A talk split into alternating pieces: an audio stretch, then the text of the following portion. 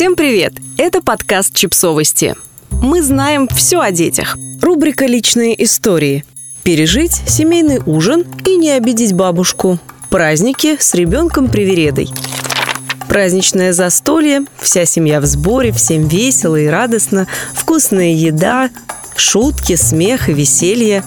К сожалению, так семейные обеды и ужины выглядят только в кино и на картинках в социальных сетях. В жизни же зачастую они могут превратиться в настоящий кошмар. И дело даже не в организации, закупке продуктов и многочасовой готовке. Дело в том, что детям все равно, сколько времени вы убивали на сложное жаркое или изысканный салат. Они просто отказываются есть непривычную еду, капризничают и устраивают истерики, как в обычный день. Или даже хуже. Если мама и папа все понимают и относятся к поведению ребенка снисходительно, то свекровь или тетушка, которая запекла курочку специально для малыша, может до глубины души огорчиться отказом ее даже попробовать. И тогда в ход идут знаменитые разрушители хороших отношений. Фразы типа «вы ее слишком балуете», «возможно, вам нужно обратиться к специалисту», «чем вы вообще его дома кормите» и «не надо ему потакать, просто пусть ест и все». Эти фразы, помноженные на усталость от подготовки и общее напряжение, производят невероятный эффект и способны испортить любой праздник. Вряд ли у вас получится быстренько перевоспитать родственников или детей перед праздником, но поговорить с ними о предстоящем событии вам вполне под силу. Расскажите ребенку, что его ждет. Поговорите с ребенком и расскажите ему, что будет на праздничном столе.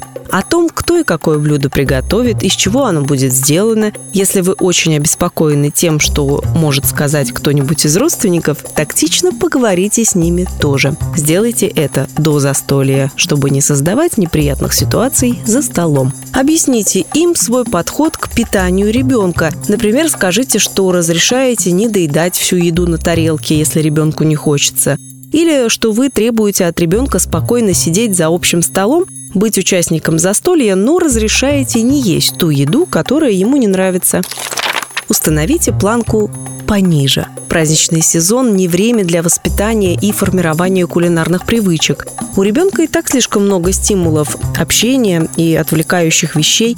Не стоит предлагать ему пробовать незнакомую еду или стоять над тарелкой, требуя все доесть.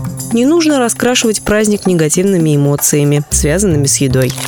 Принесите с собой безопасное блюдо.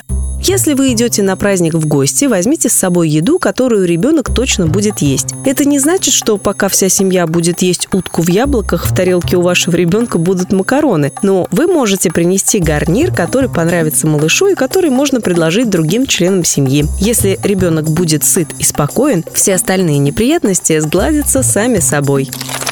Помните, это всего лишь праздник. Праздники проходят очень быстро. Уже завтра вы будете обедать у себя дома. На столе будет привычная еда, которую вы считаете полезной для ребенка. Ничего страшного не случится, если на обеде у бабушки он съест одну только картошку и десерт. Дети быстро понимают концепцию исключения из правил. Настройтесь на лучшее. Ваша семья вполне может удивить вас. Отправляйтесь на праздник с хорошим настроением и желанием провести время с близкими. Скорее всего, ваши родственники хотят того же, и праздник будет замечательным. Подписывайтесь на подкаст, ставьте лайки и оставляйте комментарии. Ссылки на источники в описании к подкасту. До встречи!